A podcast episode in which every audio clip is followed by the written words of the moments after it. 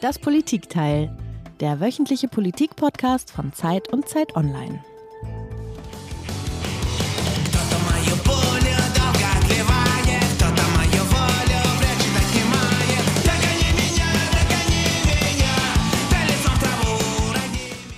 Ja, Punk im Politikteil, Heinrich, das hatten wir, glaube ich, auch noch nicht, oder? Noch nie. Sag mal, hast du denn schon mal was gehört von der Band The Mean Traitors? Wir haben hier gerade einen Ausschnitt aus dem Song Die Patrone gehört aus dem Jahr 2020. Also ich bin ja jetzt nicht so der Experte für ja, russischen Punk. Ist das russischer Punk, Eliana, oder was war das? Ja, also nein, ich habe noch nie von denen gehört und ich bin jetzt so nach dem ersten Hören auch nicht ganz sicher, ob ich Fan werde. Ähm, ich glaube, das geht mir so ein bisschen ähnlich, aber man weiß es natürlich. Ich Mhm. kenne die Band auch nicht, Heinrich, aber wir kennen jemanden, wir beide, der die Gruppe kennt und gerade auch länger mit dem Sänger und Gitarristen der Band gesprochen hat. mm, ich glaube, ich habe so eine Ahnung. Lass mich raten, Eliana, das kann eigentlich nur Michael Thumann sein, unser Moskau-Korrespondent. Der kennt nämlich in Russland einfach jeden und alles. Und er kann uns bestimmt auch gleich erzählen, ob das jetzt Punk war oder irgendeine andere Gattung. Ja, es ist Michael Thumann und ich freue mich riesig, dass er heute wieder zu Gast ist bei uns in das Politikteil. Er ist, glaube ich, einer der Gäste, die am häufigsten bei uns waren und jedes Mal ist es wieder ein Erlebnis. Ich freue mich sehr darüber. Ähm, zum ersten Jahrestag der russischen Invasion in der Ukraine wollen wir mit ihm sprechen. Natürlich über Wladimir Putin, über den Krieg und über Stas Bogograd, wenn ich das jetzt richtig ausgesprochen habe, den Sänger der Mean Traitors. Herzlich willkommen zurück in das Politikteil, lieber Michael. Danke, Iliana. Danke, Heinrich. Ich freue mich sehr, bei euch zu sein. Ja, Michael, jeder Gast bringt ja ein Geräusch mit. Das hast du auch getan. Das hören wir später. Aber ähm, jetzt wollen wir uns nochmal einen weiteren Ausschnitt ähm, aus dem letzten, neuesten Album the, von The Mean Traitors anhören. Und dieser Song, 2022 erschienen, heißt passenderweise Set to Invade. Fertig zum Einmarsch.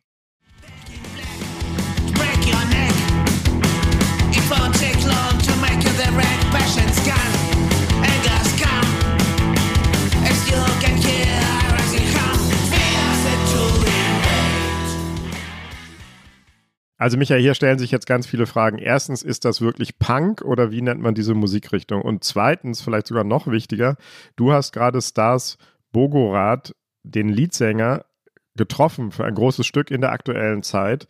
Und erzähl doch mal, was ist das für ein Typ, der singt, los geht's mit dem Angriff Set to Invade? Das ist ein ganz drahtiger Typ ähm, und über und über mit, äh, soweit ich es sehen konnte, seine freigelegten Arme, Oberarme mit Tattoos bedeckt. Undercut, also sehr sehr kurz die Haare rasiert, ist schon 53, ähm, aber trotzdem halt eben so jugendlich äh, aufgemacht und ist jemand, der halt eben tatsächlich in Russland eine ziemliche Legende ist in dieser Musikrichtung des Psychobilly. Also eine Art von Weiterentwicklung des Punks, wenn ich das richtig verstehe, äh, wo dann was mit Rockabilly gemischt wird. Also alles Musikrichtung aus den frühen 80er Jahren, wo er halt eben ein ganz junger Musiker war und da halt reingekommen ist und dann diese Band, The Mean Traitors, die eben auch schon ähm, lange auf dem Markt ist, anführt und ist insgesamt einfach ein Typ mit sehr kantigen, klaren Ansichten und halt auch, wie wir gehört haben, einer ziemlich kantigen Musik. Klare Ansichten, sagst du. Ähm, in der Zeit kann man nachlesen in einem sehr lesenswerten Stück, dass er ein Fan von Putin ist und ein Fan des Krieges. Also er war sozusagen geradezu euphorisch, als es losging mit der Invasion. Glaubt er, was er sagt, oder ist das bloß eine Pose? Was war da dein Eindruck? Ja, ich habe mich das dann selber so während des Interviews, weil er in der Tat vieles von dem wiedergibt, was man so in den Staatsmedien halt äh, hört und liest und habe ihn gefragt, äh, meinen Sie das ernst? Ähm, und oder meinst du das ernst? Wir haben uns dann sehr schnell geduzt und er hat tatsächlich mir mit f- dem Brustton der Überzeugung immer wieder gesagt, ja, und das habe ich auch schon immer geglaubt. Und dann habe ich so ein bisschen zurückgeschaut in so Statements von ihm von früher und da hat er eben tatsächlich auch sich schon immer sehr national bis nationalistisch geäußert, auch äh, wenn man so will, sehr konservativ im Putin-Stil. Und das in seiner Sicht widerspricht auch vollkommen äh, überhaupt nicht der Tatsache, dass er sich als erklärter Veganer und Rohkostesser äh, gibt und das auch ganz offensiv vertritt. Hm. Du hast mit ihm gesprochen, auch über die hohen Verluste, die die russischen Truppen in der Ukraine erlitten haben. Wie reagiert er darauf? Na, ich habe ihn halt mit so ein paar Zahlen äh, konfrontiert und die bestreitet er zunächst mal. Und er sagt, ja, es gibt hohe Verluste, aber die Ukrainer haben mehr. Und ähm, was die russischen Verluste angeht, da sagt er dann, das sei halt notwendig. Und überhaupt würde dieser Krieg ja schon längst vorbei sein, wenn der Westen nicht so viele Waffen schicken würde. Also Argumente, die wir irgendwie in Deutschland auch schon mal gehört haben. Der wird dich ja als kritischen Journalisten natürlich wahrgenommen haben. Du hast kritische Fragen gestellt. Wie reagiert denn dann so jemand? Also wird er dann wütend oder ähm, wie ist seine Reaktion? Das fand ich angesichts ja dieser Musik, aus der irgendwie, wir haben es ja gehört, so ein bisschen die Wut schreit, ja, äh, der ist total ruhig. Ist Ruhe selbst und antwortet ganz geordnet und aufgeräumt und spult dann halt so das Programm runter, wo ich dann denke, das ist jetzt auch auf Rossiya 1, dem Staatsfernsehen, nicht anders zu hören, aber ähm, ganz, ganz ruhig und sachlich in seiner eigenen Sachlichkeit trägt er einem vor, warum Russland die Ukraine erobern und eben auch beherrschen muss, äh, weil er der Überzeugung ist, dass die halt eben tatsächlich auch bis in den Westen ge gehen sollen und dass die Ukraine ein Teil Russlands sei. Und wird er von vielen Leuten gehört in Russland? Oder ist das mehr so eine Nazi-Punk-Nerd-Nische, in der er da unterwegs ist? Nee, der wird von äh, tatsächlich vielen gehört und ähm, er ist übrigens auch nicht der Einzige, deshalb ist das auch, ähm, es ist eine bestimmte Musikrichtung, aber keine kleine Nische, ziemlich populär. Es gibt auch äh, zwei andere mir bekannte Musiker, die auch Nationalisten sind, auch schon seit Jahren. Mit einem anderen von denen habe ich mich äh, 2015 mal in Moskau über die Krim-Invasion und Annexion gestritten.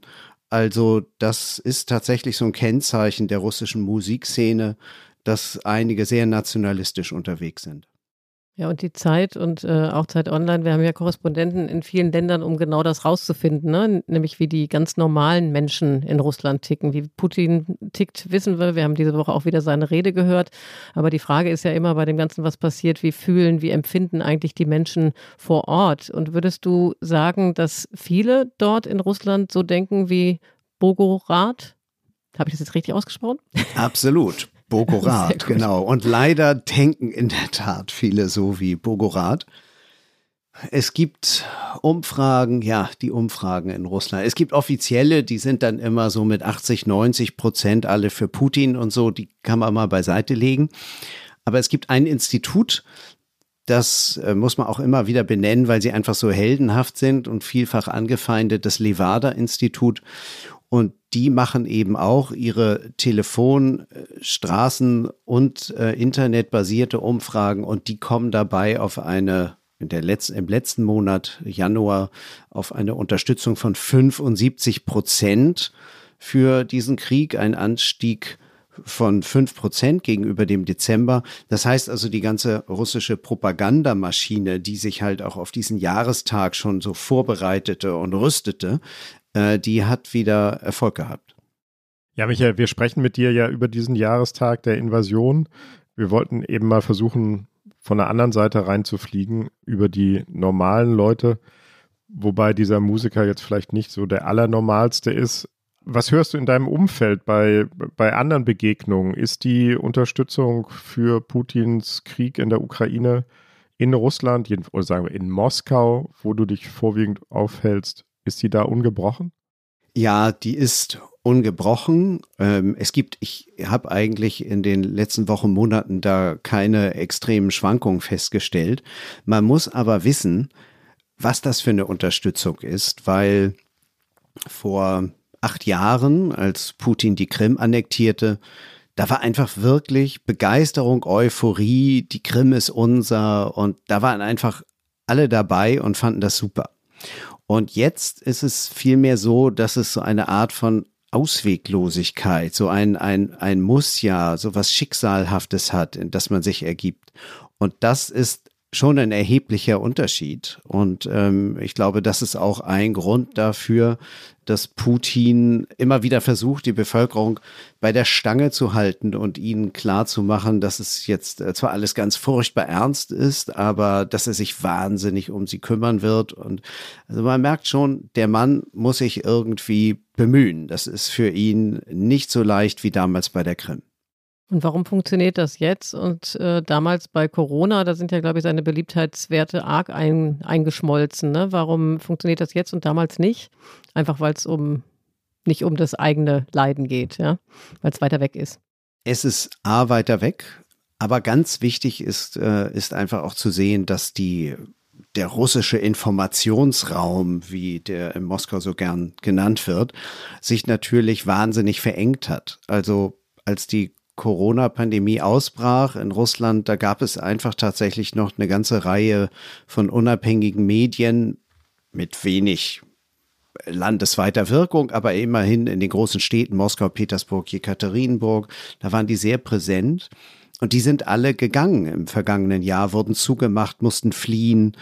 Und deshalb ist halt eben auch das alternative Angebot heute einfach wirklich nur noch über Telegram-Kanäle, wenn man halt sich ein äh, VPN beziehungsweise Proxy-Server äh, zulegt und dann darüber wiederum das liest, was russische Journalisten im Ausland produzieren. Das machen viele, gerade ältere Leute nicht. Die verlassen sich da auf das bewährte Staatsfernsehen und viele reden und denken dann auch so, wie die dort quatschen.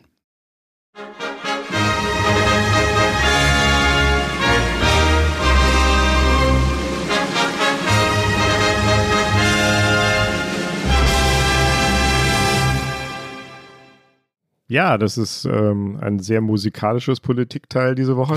Das war das Geräusch, das du dir eigentlich gewünscht hattest, lieber Michael. Was war das und warum hast du das mitgebracht?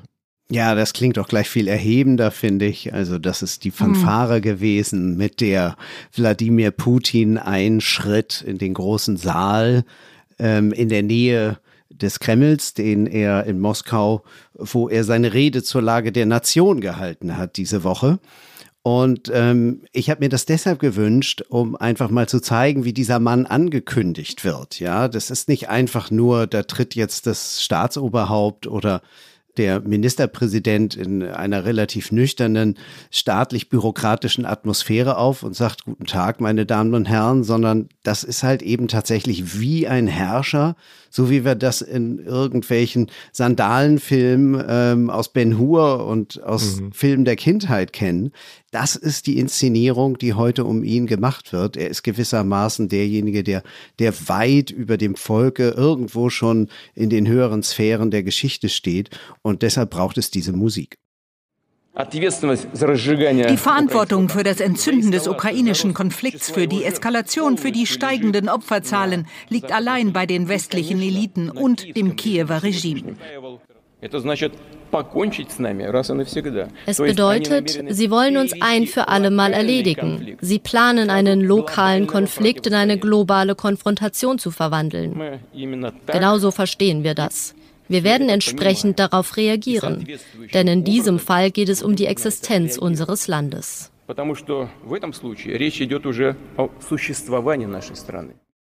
Ja, wir haben jetzt einen Auszug gehört aus der Rede von Wladimir Putin am Dienstag. Wir zeichnen hier am Donnerstag auf. Kurz zusammengefasst, da war eigentlich wenig Neues dabei, gab jede Menge Unwahrheiten und eigentlich gab es vor allen Dingen eine Botschaft, der Westen ist schuld. Wie wirkt sowas auf die Russen, Michael? Also ich habe mich auch gefragt, gucken alle Leute diese Rede an diesem Tag, hängen die alle vorm Fernseher oder ähm, nimmt man das am nächsten Tag dann aus der Zeitung mit und es ist vielleicht gar nicht so wichtig? Nee, da gucken alle hin. Das ist schon ganz, ganz wichtig, zumal es eine aufgeschobene Rede war, diese sogenannte auf Russisch Paslanje, die Rede äh, an die Nation, zur Lage der Nation die er halt seit Ausbruch äh, beziehungsweise seit dem vom Zaunbrechen des Krieges vor einem Jahr nicht gehalten hat. Und alle erwarteten eigentlich ein unglaubliches Ding jetzt, dass er da irgendwas ganz Großartiges und äh, Großes und Furchterregendes verkünden würde. Und das fiel aus, fast, ich komme da gleich noch drauf, Er hat sich sehr, sehr lange mit den inneren äh, Dingen beschäftigt äh, des Landes. Ähm, er hat Kindergärten und Straßenbau gelobt und ähm, nebenbei halt den Westen abgewatscht. Und dann ganz am Ende, als eigentlich schon alle eingeschlafen waren, da kam er plötzlich mit dem, was da zitiert wurde, nämlich mit äh, der Aufkündigung, faktischen Aufkündigung eines großen strategischen Abrüstungsvertrages zwischen den USA und Russland, nämlich dem über die Interkontinentalraketen, die atomaren, mit denen sich die beiden Länder gegenseitig beschießen können. Das ist der gewissermaßen älteste Vertrag. In seiner letzten Version wurde er 2010 unterschrieben.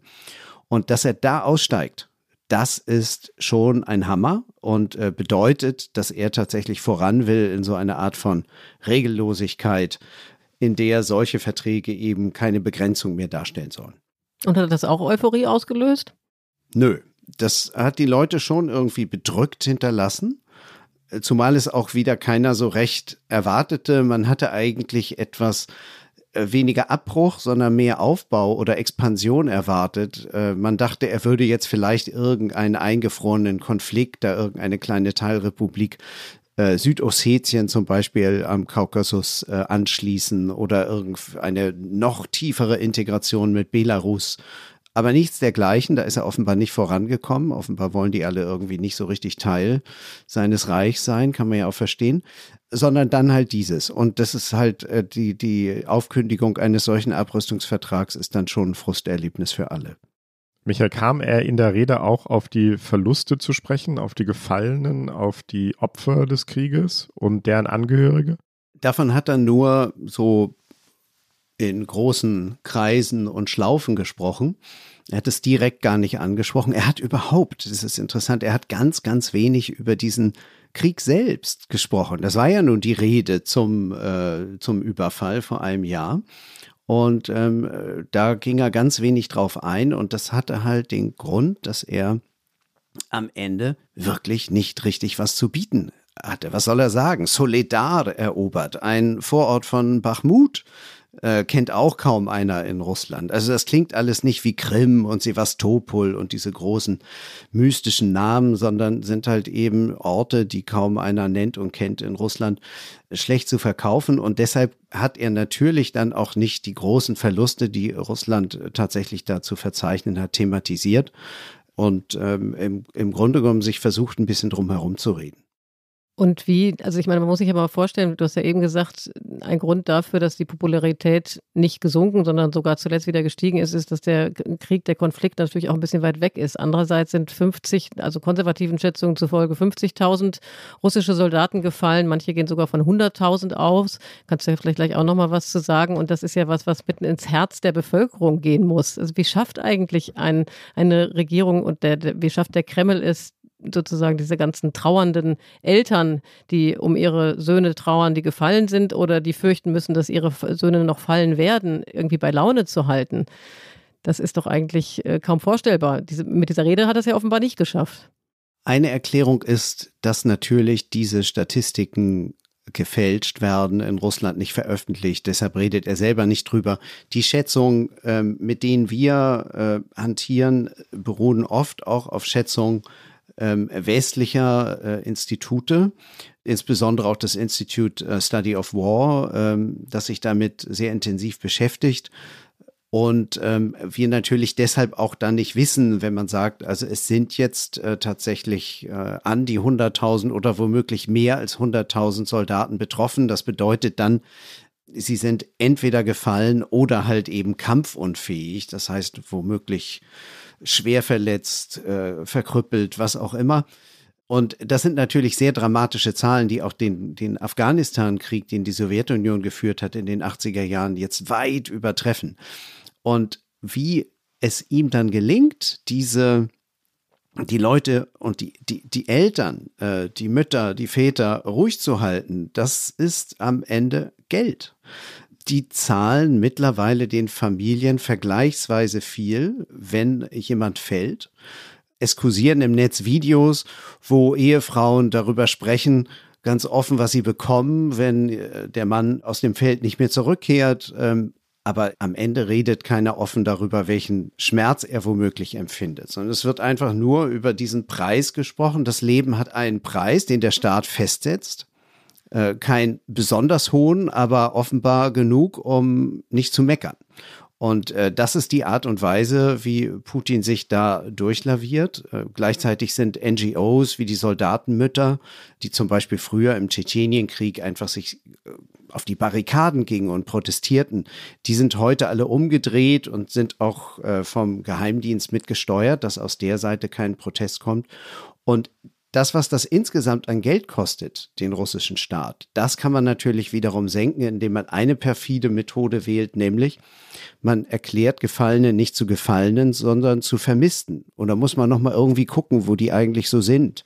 Und äh, solange man nicht so genau weiß, muss man auch nichts zahlen. Und wie hoch ist der Preis? Die Frage muss ich jetzt nochmal einmal stellen. Also kursieren da Werte? Weißt du, was da gezahlt wird? Ja, es äh, sind äh, teilweise tatsächlich ähm, über 10.000 Euro, die gezahlt werden dann. Und ähm, das sind dann für Menschen in der Provinz, in der russischen Provinz, wo ja doch sehr, sehr viele, die überwiegende Masse der jetzt Rekrutierten herkommt, ist das dann schon relativ viel Geld.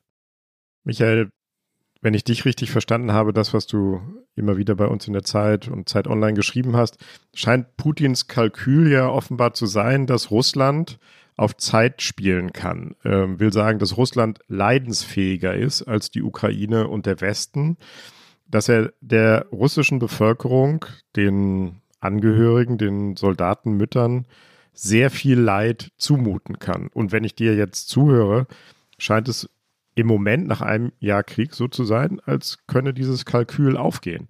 Arbeitet die Zeit für Putin? Ich will das nicht ausschließen und würde die Frage trotzdem nicht bejahen. Er setzt tatsächlich sehr auf diese ja schon sprichwörtliche, in Russland sprichwörtliche russische Leidensfähigkeit. Wir halten sowas einfach länger durch als der Westen, weil die da alle so verwöhnt und dekadent sind.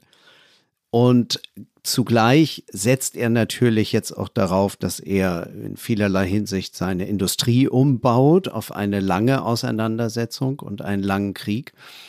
Und auf der anderen Seite spürt Putin dann doch, dass ihm einfach in vielerlei Hinsicht auch Mittel ausgehen und dass ihm weniger Geld zur Verfügung steht und dass die Ölsanktionen äh, des Westens und die Gassanktionen, die er selber ziemlich dämlicherweise gegen Europa verhängt hat, dass die sich halt eben auch auswirken. Das heißt also, es ist schwer, eine Vorhersage über die Durchhaltefähigkeit äh, Russlands zu machen, weil ähm, es gibt gegenläufige Tendenzen und natürlich hat, hat, gibt es diese gewisse Resilienz und diese schicksalhafte Ergebenheit, in die sich dann manche so reinfliehen und reinwerfen.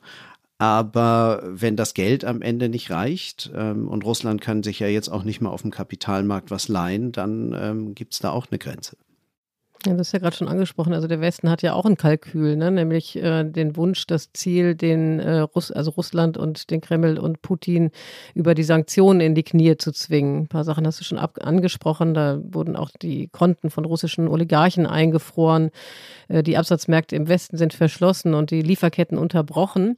Und eigentlich hatte man, müsste man denken, dass ihn das beeindrucken sollte. Aber trotzdem gab es jetzt gerade Zahlen, denen zufolge die russische Wirtschaft in diesem Jahr wieder wachsen soll, zumindest marginal. Was sind die Erklärungen dafür? Es gibt eine Statistik des Internationalen Währungsfonds, die hat tatsächlich Aufsehen erregt, weil sie davon ausgeht, dass es in diesem Jahr in Russland dann äh, wieder aufwärts gehen soll mit der Wirtschaft. Die Bemessungsgrundlage dafür ist allerdings, ähm, reicht ein bisschen zurück, ähm, nämlich bis in den vergangenen Herbst. Und da hatte sich die Mobilmachung, die Putin Ende September ja ausgerufen hat, noch nicht ausgewirkt. Das heißt also, der plötzliche Einbruch von Arbeitskräften in der Wirtschaft, dieser Umbau der Wirtschaft, da weiß man noch gar nicht so richtig, wie sich das auswirken wird. Aber wenn wir einfach mal die Zahlen, die wir jetzt so haben und die natürlich von russischer Seite, die geben auch nicht, die geben ja vieles gar nicht mehr raus. Deshalb müssen wir also auch da ähm, einschätzen von außen und anhand von Im- und Exportzahlen etwas extrapolieren. Und wenn wir uns die anschauen, dann ist Russland 2022, die Wirtschaft ist eingebrochen um fast drei Prozent. Und da sie 2021 immerhin 5% Wachstum hatten, ist das dann zusammengenommen schon mal ein Einbruch von 8%. Und das finde ich eigentlich ziemlich heftig. So, und wenn wir uns dann anschauen, dass der IWF im kommenden Jahr sagt, da könnte ein 0, irgendwie Wachstum bei rauskommen, 0,3, 0,45, dann wollen wir mal schauen. Es ist in der Tat so, wenn Putin jetzt die Wirtschaft auf Dauerrüstung und Dauerpatronenherstellung umbaut, dann kann daraus natürlich auch Wachstum generiert werden. Aber äh, da komme ich zurück auf das, was ich eben sagte. Das sind alles staatliche Investitionen. Da sind dann keine privaten Unternehmer mehr, die das abnehmen und sich Patronen kaufen. Das heißt, das Geld muss vom Staat kommen. Und wenn, wenn die Einnahmen aus Öl und Gas zurückgehen, dann wird er am Ende auch nicht so viel in die Rüstungsindustrie investieren können, wie er jetzt hofft. Also das Spiel ist offen. Im Westen, Michael, hoffen ja viele, dass Putin sich vielleicht mit der Eroberung des Donbass, den hat er noch nicht ganz erobert, aber er versucht es immer und immer weiter unter enormen hohen Kosten, dass er sich mit der Eroberung des Donbass und der Annexion der Krim vielleicht zufrieden geben könnte. Ich glaube, du hältst das für einen Irrtum, oder? Du glaubst, das sei ein Missverständnis. Warum? Ja, ich glaube, das ist ein Riesenmissverständnis, weil ähm, ich, ich weiß gar nicht, warum wir alle so vergesslich sind. Wir waren ja 2021 nicht nur mit Corona beschäftigt, sondern eben auch schon mit seinen Einkreisungen der Ukraine, den vielfältigen Drohungen. Wir machten uns plötzlich Sorgen, weil unsere Gasspeicher leer liefen. Wir hatten im Dezember 21, immer in dem Jahr vor dem, vor dem erneuten Ausbruch des Krieges, ähm, plötzlich ein Ultimatum, das uns beschäftigte, wo Putin sagte, also ihr werdet jetzt sofort die NATO äh, zurückbauen auf 1997, also auf den, auf den Zeitpunkt vor der Erweiterung. Und die Amerikaner verlassen jetzt mal mit ihren Basen und Atomraketen den europäischen Kontinent.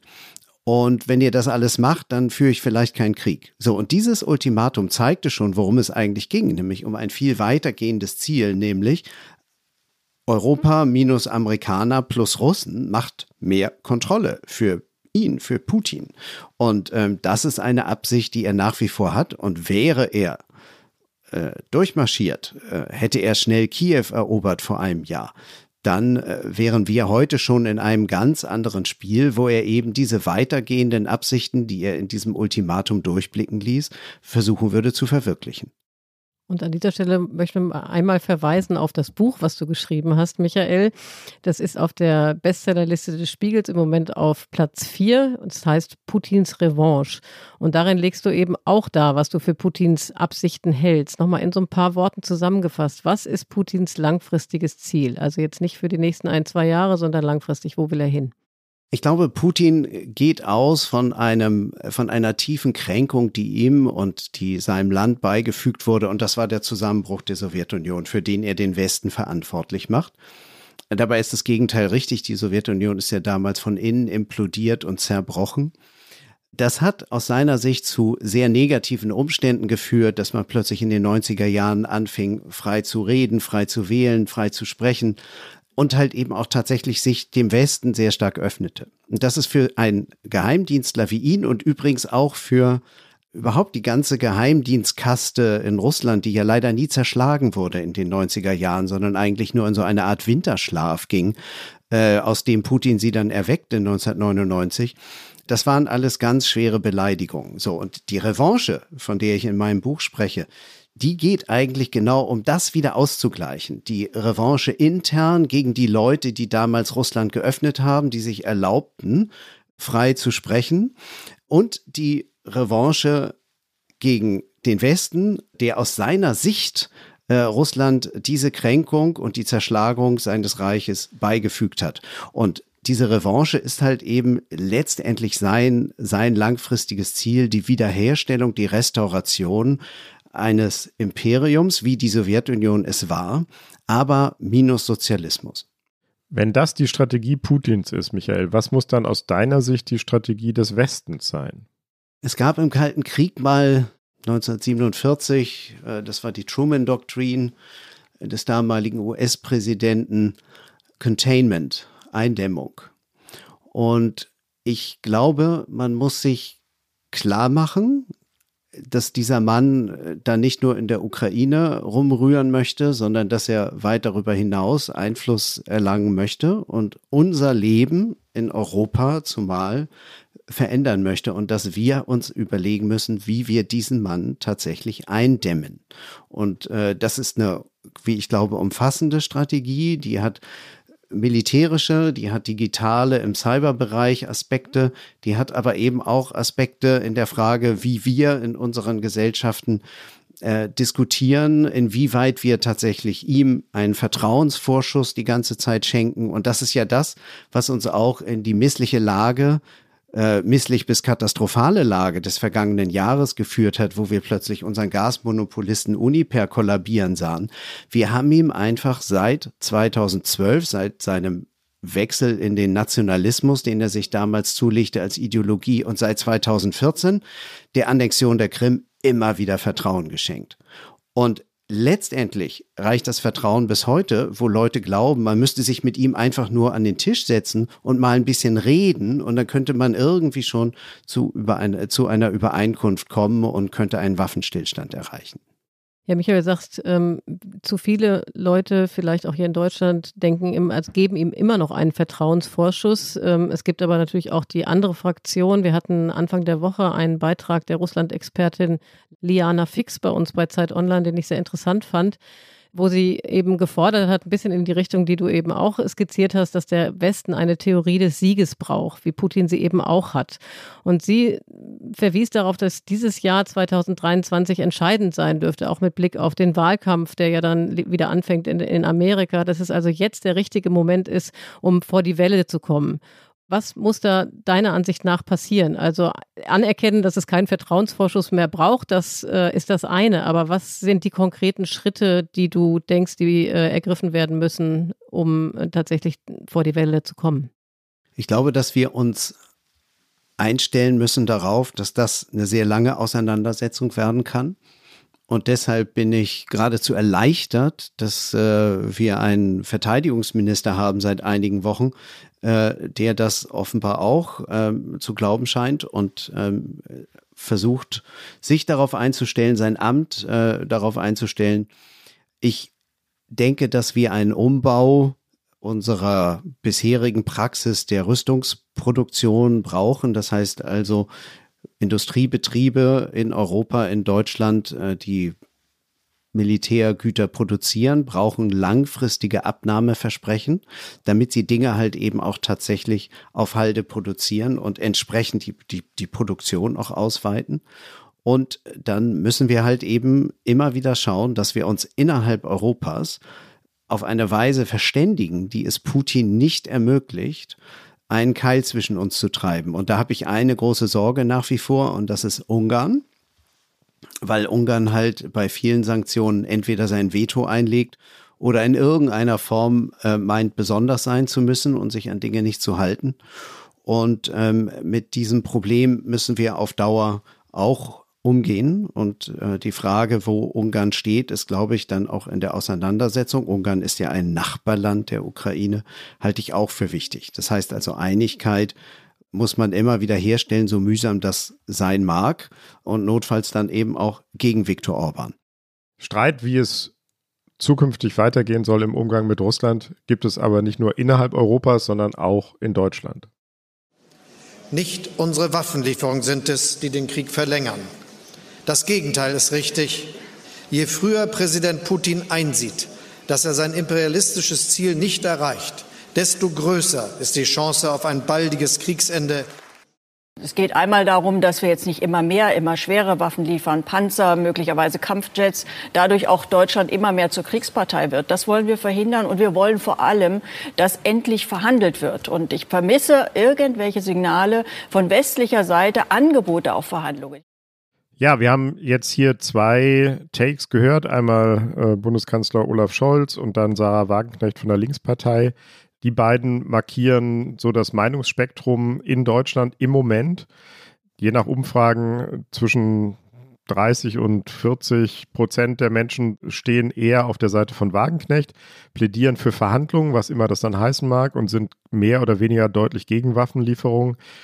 Die übrigen finden die Position der Bundesregierung äh, ganz vertretbar. Rund 600.000 Menschen haben bislang einen Aufruf unterzeichnet, den ähm, Frau Wagenknecht und Alice Schwarzer ähm, herausgegeben haben. Am Wochenende soll es Demonstrationen geben. Wie blickst du, wenn du dir das von Moskau aus anschaust, wie blickst du im Moment auf die Diskussion in Deutschland, Michael? Was ist da deine Haltung?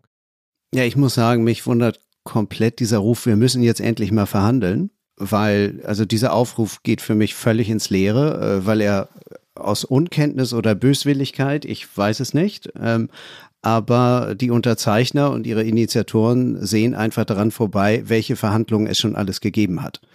Und das waren vor einem Jahr, äh, als Putin die Ukraine überfiel, äh, sehr intensive Verhandlungen für drei Monate. Äh, und diese Verhandlungen sind ganz klar an Russland gescheitert, weil Putin die ganze Zeit es verweigerte, sich mit Zelensky zu treffen. Und das wäre die Voraussetzung für eine erfolgreiche Verhandlung gewesen. Außerdem hat Putin in jede Art von Verhandlung immer nur subalterne Leute äh, geschickt, die mit ihm selber noch nicht mal sprechen können, sondern nur über x Umwege. Und es ist ja schwer, an ihn ranzukommen. Das heißt, das war eigentlich alles relativ bedeutungslos. Er möchte diesen Krieg fortsetzen. Das bedeutet nicht, dass Verhandlungen völlig überflüssig wären oder dass man es nicht versuchen sollte. Man muss es immer wieder versuchen, wie ich glaube. Äh, aber man muss sich ganz klar machen, warum er diese Verhandlungen eben derzeit nicht will und wo Verhandlungen wiederum möglich sind. Und das sah man bei dem Getreidedeal über die von Russland blockierten Getreidelieferungen aus der Ukraine in den globalen Süden. Und das sieht man immer wieder bei dem lokalen Austausch von Gefangenen.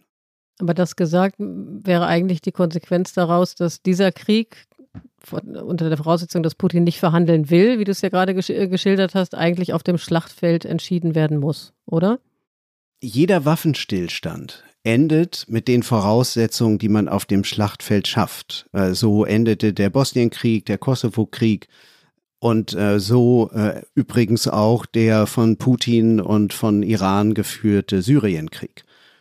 Deshalb äh, denke ich, ist es in der Tat so, dass äh, solange Putin die Hoffnung hegt und pflegt, dass er äh, mit überwältigendem Mitteleinsatz und dem er immer wieder neue junge Russen in diese Schlacht wirft und sie dort sterben und er immer wieder neue Russen nachschiebt, dass genau dieses Kalkül muss, wie ich glaube, frustriert werden. Es muss ihm klar werden, egal wie viele Menschen er in diese Schlacht wirft, er wird einfach Bachmut nicht erobern. Er wird einfach über die Linien, äh, die äh, und diesen Stellungskrieg, den äh, er da ja hat vor sich, er wird darüber nicht hinauskommen. Und das ist, glaube ich, dann, wie ich glaube, eine Situation, in der man dann irgendwann fragt, wollen wir nicht doch mal anfangen zu reden? Also das heißt, daraus äh, müsste man ja die Forderung ableiten, jetzt die Ukraine mit allem äh, militärischen Gerät, was zur Verfügung steht, tatsächlich auszurüsten, damit sie das Momentum nutzen kann, um eben äh, entsprechend auf dem Schlachtfeld zu siegen. Ja, wäre das deine Position? Ja, du hast jetzt Siegen gesagt und da müssen wir mal ganz schau kurz schauen, was ich unter äh, Sieg verstehe. Ich ähm, äh, verstehe darunter nicht, dass man irgendwo in, in Russland herumspaziert oder durch Moskau fährt und ähm, irgendwo in Russland siegt, sondern wenn die Ukraine diesen Krieg gewinnt, dann hat sie einfach nur die Kontrolle über ihr Territorium wiederhergestellt. Das sehe ich als den Sieg der Ukraine an. Und da gibt's Leute, die behaupten, ja, gegen eine Atommacht, da kann man ja gar nicht gewinnen. Und ähm, ich glaube halt, dass in der Tat ähm, diese, diese Sache möglich wäre, solange man eben, und das ist der entscheidende Unterschied, äh, nicht versucht, äh, nach Russland reinzugehen. Aber das hat auch nie jemand gewollt, das hat nie jemand gesagt und das steht überhaupt nicht auf der Tagesordnung. Es geht hier allein darum, die ukrainische Kontrolle über ihr Territorium herzustellen. Weil die Lage so verzweifelt verfahren ist und wir offensichtlich gerade ein Putt auf dem Schlachtfeld sehen, wird sehr aufmerksam registriert, wenn irgendwo sich abzeichnet, dass es vielleicht eine Friedensinitiative von dritter Seite geben könnte. Wir werden etwas vorlegen, und zwar die chinesische Position zur politischen Beilegung der Ukraine-Krise. Wir werden auf der Seite des Friedens und des Dialogs standfest stehen. Ja, das war die Ankündigung des chinesischen Außenministers Wang Yi ähm, für einen Friedensplan. Ähm, das hat er vorgetragen auf der Münchner Sicherheitskonferenz. Peking will offensichtlich so etwas wie einen Friedensplan unterbreiten. Was weiß man darüber, Michael? Und taugt China in deinen Augen als Vermittler in diesem Konflikt? Da China sich ja bisher ein Jahr hartnäckig zurückgehalten hat, in irgendeiner Form mal initiativ zu werden, äh, begrüße ich das und finde es völlig überfällig und äh, übrigens eine Unverschämtheit, dass sie es ein Jahr lang nicht gemacht haben. Und jetzt schauen wir uns mal an, was da vielleicht kommen könnte. Also äh, erstens, ich würde es nicht Friedensplan nennen, denn ob da Frieden bei gemeint ist, das wollen wir mal sehen. Also es ist eine Initiative. Beim Friedensplan habe ich dann immer so gleich die Befürchtung, na ja, soll das dann am Ende heißen, dass sozusagen der Frieden aus Peking kommt und ähm, aus den USA kommt eigentlich, kommen eigentlich nur Kriegsangebote. Dem ist beileibe nicht so. Äh, deshalb bevorzuge ich diesen Begriff Initiative. Wenn die Initiative dahin gehen sollte, dass tatsächlich sich Putin in einem Mehrschritte-Weg verpflichten sollte, die besetzte Ukraine wieder freizugeben und diese Pekinger Initiative das nahelegt, dann finde ich, ist das absolut etwas, worüber man sprechen sollte. Wenn gleichzeitig die Initiative auch bieten sollte, ein, ein Sicherheitsgarantien für die Ukraine äh, von, äh, von mehreren Seiten, zu denen sich dann eben auch Russland verpflichtet und wo dann auch gleich wieder die entsprechenden Sanktionen festgelegt werden, wenn jemand diese Sicherheitsgarantien nicht erfüllt, finde ich auch, sollte man drüber sprechen. Aber ähm, sie haben bisher nur angekündigt, also schauen wir mal, was da kommt. Ja, gleichzeitig halten sich ja hartnäckig Spekulationen oder Gerüchte, dass ähm, die Chinesen die Russen militärisch unterstützen wollen. Der US-Außenminister hat das bei der Münchner Sicherheitskonferenz vorgetragen. Die Chinesen dementieren das natürlich. Aber ähm, bleiben wir mal einen Moment dabei bei diesem Szenario. Welches Interesse könnte China eigentlich daran haben, Russland militärisch zu unterstützen? Also auf dem Spiel steht ja großer Wohlstand und wirtschaftlicher Erfolg und am Ende eben auch Geschäftsbeziehungen in die ganze Welt. Also das haben in der Tat, du sagst es, die Amerikaner gesagt. Und ähm, da würde ich dann auch erstmal schauen, na ja, warum sagen die das jetzt genau in dem Moment? Äh, genauso wie die Chinesen halt eben versuchen, die, die Amerikaner als Kriegstreiber dastehen zu lassen, während sie mit großen Friedensinitiativen kommen, ist natürlich äh, das auch sicherlich ein Gegenschuss, äh, um äh, mal zu fragen, inwieweit die Chinesen die Russen in ihrem Krieg unterstützen. Ein wirkliches Interesse der Chinesen, äh, Russland mit Waffen zu unterstützen, sehe ich eigentlich nicht, äh, weil sie würden damit halt eben auch tatsächlich dem Aggressor äh, zu Hilfe kommen und das ist dann äh, doch wesentlich schwieriger zu erklären als einem Mitglied der Vereinten Nationen, ähm, das weiträumig besetzt wird, zu Hilfe zu kommen. Und das würde auch äh, ein erheblicher Teil der Welt und des globalen Südens, in dem China ja immer ausstrahlen will und Kontrolle erringen will, würde das auch nicht so gut einleuchten. Also sie würden ihre Position, in der sie jetzt sind, eigentlich erheblich gefährden. Eine Position, in der sie eigentlich mal mit so einer Initiative kommen können und ansonsten abwarten, wie sich Russland selber schwächt, äh, wie aber auch natürlich der Westen in einer längeren Auseinandersetzung der Abnutzung mit Russland äh, sich schwächt und China dann letztendlich als lachender Dritter dastehen könnte. Jetzt würde ich gerne nochmal jemand anders erwähnen, nämlich den französischen Präsidenten Emmanuel Macron. Der hat in einem äh, Interview mit dem Figaro letztens gesagt, der Westen müsse die Ukraine aufrüsten, um Putin an den Verhandlungstisch zu zwingen. Das ist äh, etwas zugespitzter, scheint mir das so was ähnliches zu sein wie deine Einschätzung. Aber er hat dann noch was anderes hinzugefügt. Er hat nämlich auch gesagt, man müsse mit Putin verhandeln, weil alle derzeit denkbaren Alternativen zu Putin noch schlimmer seien als er. Teilst du diese Einschätzung? Also tatsächlich bin ich ganz Makronese, was äh, seine Makronista, Makronista, was äh, dazu, was seine Haltung angeht. Der Westen müsse aufrüsten, beziehungsweise müsse der Ukraine helfen, halt Putin an den Verhandlungstisch zu zwingen. Ähm, ich glaube aber nicht, dass es Alternativen zu Putin gäbe, die jetzt viel schlimmer seien, weil wir müssen uns einfach vorstellen, was dieser Mann einfach angerichtet hat, ja. Der führt den größten Landkrieg und Angriffskrieg in Europa seit dem Zweiten Weltkrieg. Der droht uns irgendwie alle zwei Tage mit einem Atomschlag. Er hat den letzten großen Abrüstungsvertrag äh, gekippt. Ähm, seine Soldaten verüben furchtbare Massaker in besetzten Gebieten. Ja, wie, wie schlimm soll es noch kommen? Insoweit äh, würde ich da einfach sagen, Putin selber ist die radikalste Lösung in diesem Russland. Und jetzt würde natürlich jemand einwenden, ja, aber was ist dann dann mit dem Chef der Wagner-Söldner, dem Jewgeni Prigozhin? Und ich glaube, das sind alles Leute Putins, die er machen lässt. Das heißt, wir sind mit Prigozhin einfach im Putinismus pur. Und übrigens auch mit dem Tschetschenenführer Kadyrov, äh, der sich ja ähnlich verhält und ähnlich äußert. Auch das ist Putinismus pur, ein ganz enger Gefolgsmann, die zwar groß rumbölken gegen die Armeeführung und dass da nicht kräftig genug draufgeschlagen würde in der Ukraine, aber niemals sich gegen Putin äh, äußern oder Kritik an den herrschenden Verhältnissen unter Putin üben, sondern das geht immer nur gegen die Armee. Das heißt also, wir haben es damit im Grunde genommen einem politisch, äh, politisch furchtbaren Gesamtkunstwerk von Horrorfiguren zu tun, die alle in irgendeiner Form von Putin abhängen und sich nicht gegen ihn erheben. Das ist der, die derzeitige Momentaufnahme. Wie wir in einem späteren Zeitpunkt, wenn dieser Krieg weitergeht, wie sich das weiterentwickelt und äh, wer sich da vielleicht dann noch vielleicht an die äh, Oberfläche spielen könnte, das wissen wir heute nicht. Aber derzeit würde ich sagen, Putin ist in Kontrolle und deshalb ist auch er, der uns in diesen Krieg, in diesen großen Landkrieg geführt hat, der radikalste, den wir bisher seit dem Zusammenbruch des Kalten Krieges als Präsidenten in Europa gesehen haben. Puh, ich glaube, da muss man jetzt einmal durchatmen, oder Iliana?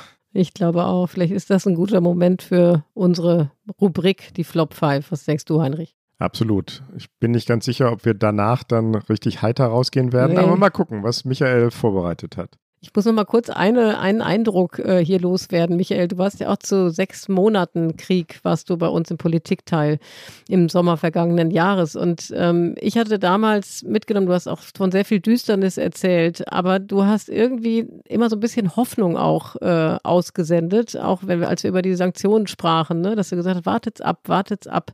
Ne, wenn, das, wenn, wir, wenn das länger anhält, dann wird sich irgendwann was bewegen. Nur vielleicht bevor wir zu den Flop 5 kommen, hast du, also stehst stehst du jetzt an einem anderen Punkt? Es ist schon alles sehr, sehr deprimierend. Ja, es ist natürlich deprimierend und wir haben auch einfach so diese unglückliche Aussicht, dass es äh, halt noch alles sehr lange dauern könnte. Man könnte aber auch, wenn du mich jetzt fragst, äh, was mich eigentlich so tagtäglich morgens aufstehen lässt und frohgemut an die Arbeit schreiten lässt, dann sage ich mir, na ja, Seit einem Jahr erwarten eigentlich viele und ähm, auch ich war da nicht immer so optimistisch gestimmt. Das Allerschlimmste, ja, so Weltkriegserklärung oder womöglich tatsächlich eine gewisse, haben wir ja immer wieder drüber geredet, nukleare Eskalation. So zu keinem dieser furchtbaren Szenarien ist es bisher gekommen. Und äh, das nicht, äh, weil Putin jetzt eigentlich doch am Ende ein guter Mensch wäre, sondern einfach nur, weil er halt an Grenzen gestoßen ist. Und zu den Grenzen gehört einfach die Resilienz der Ukraine, die einfach die große gute Nachricht ist. Dazu gehört aber auch ein ziemlich einiger Westen, wesentlich einiger noch als so vor fünf, sechs Jahren.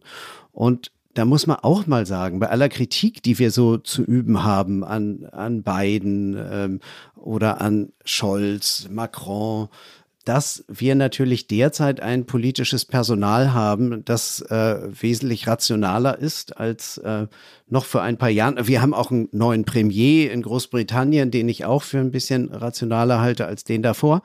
Ähm, und selbst die italienische Premierministerin Meloni ist nicht so furchtbar wie erwartet. Das heißt also, wir haben es auch mit durchaus gegenläufigen Entwicklungen zu tun, an denen man sich dann auch mal durch den Tag hangeln kann und sagen kann, naja, wird schon nicht so ganz furchtbar enden, wie wir es vielleicht immer, wie wir es augenblicklich erwarten könnten. Na, da haben wir doch unseren kleinen Hoffnungsschimmer, oder Heinrich? Ja, super, dann haben wir ja das, was wir uns vorgenommen haben, auch ein Stück Hoffnung immer in dem Podcast zu haben, haben wir jetzt schon mal vorgezogen. Und äh, jetzt gehen wir in die Flop 5. Aber vielleicht sind die ja auch nicht so total hoffnungslos. Bin gespannt.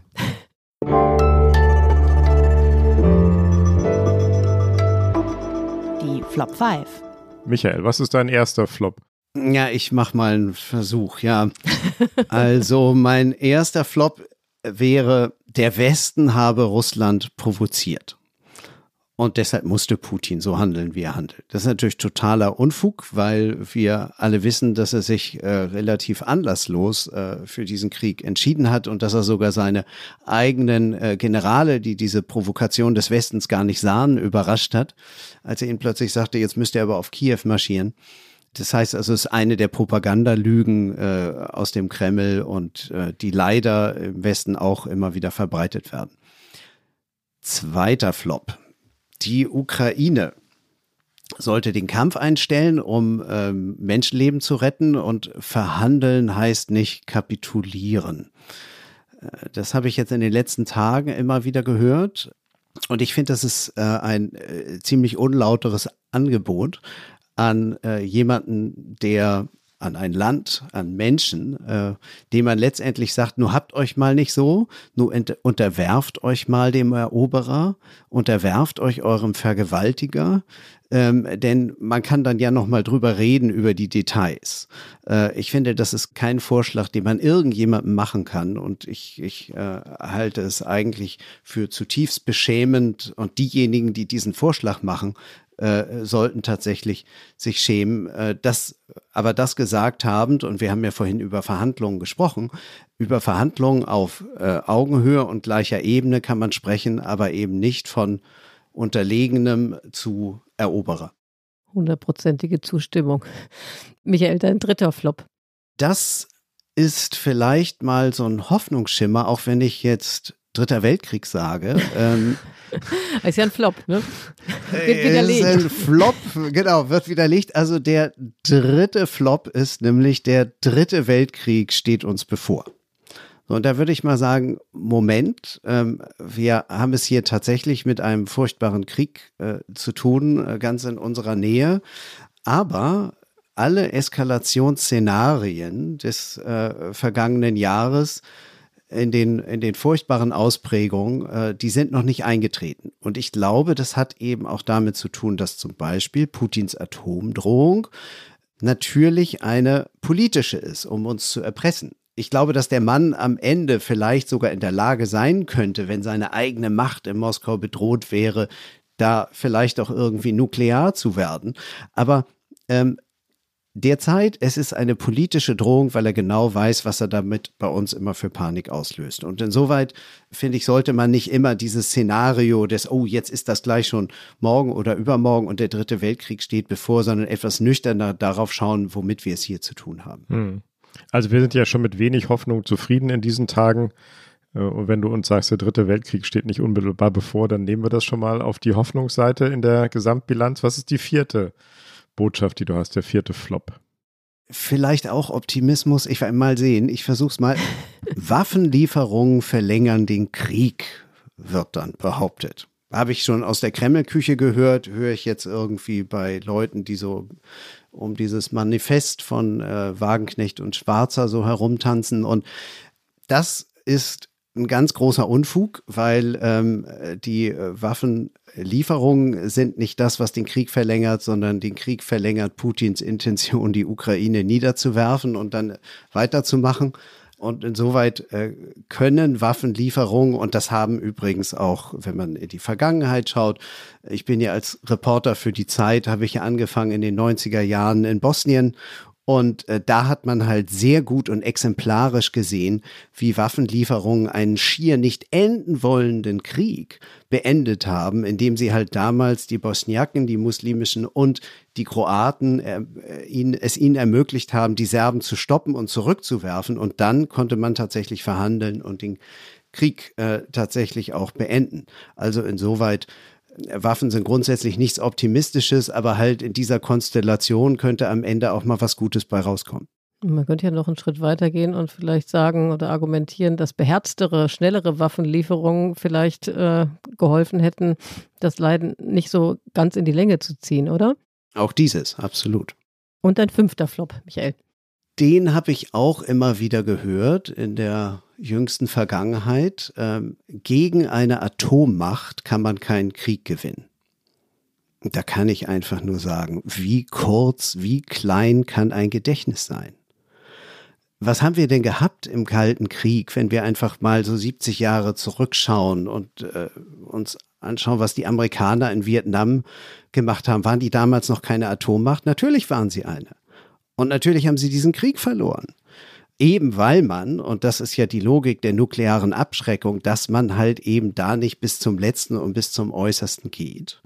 Und deshalb konnten die äh, Nordvietnamesen damals die Südvietnamesen und die Vereinigten Staaten von Amerika besiegen. Ebenso in den 80er Jahren. Natürlich hat die Sowjetunion einen Krieg verloren, nämlich den Afghanistan-Krieg wo sie damals halt eben von den verschiedenen afghanischen Widerstandsgruppen niedergerungen wurden und sich unter hohen Verlusten und ziemlich schändlich aus dem Land zurückziehen mussten. Das ist also möglich und insoweit halte ich diesen, diesen Satz einfach für uninformiert und für geschichtsvergessen. Das war es wieder, meine Damen und Herren, liebe Hörerinnen und Hörer. Das Politikteil, der politische Podcast von Zeit und Zeit Online.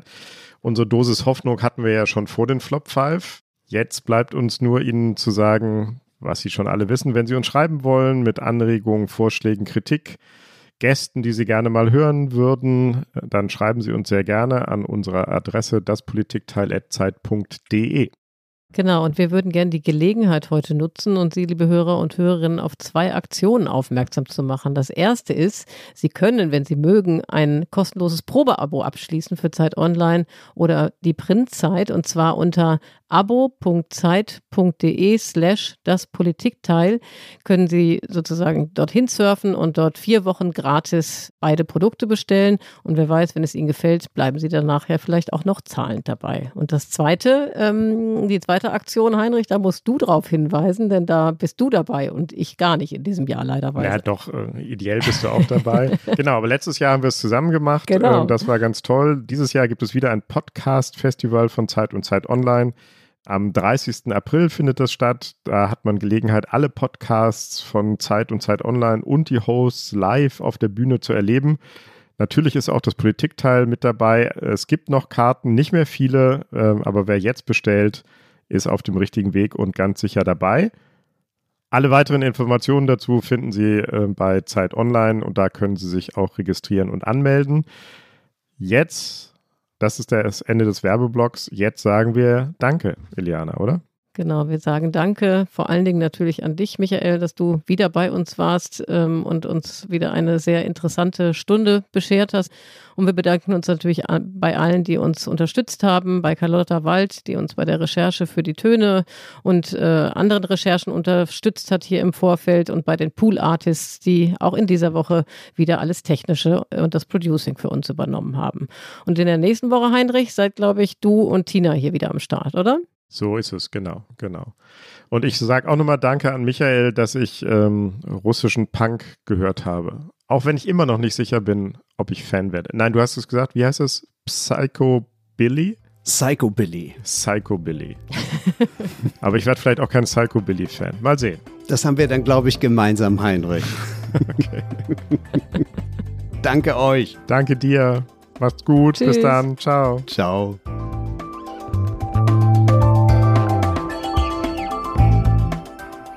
Das Politikteil ist ein Podcast von Zeit und Zeit Online, produziert von poolartists.de.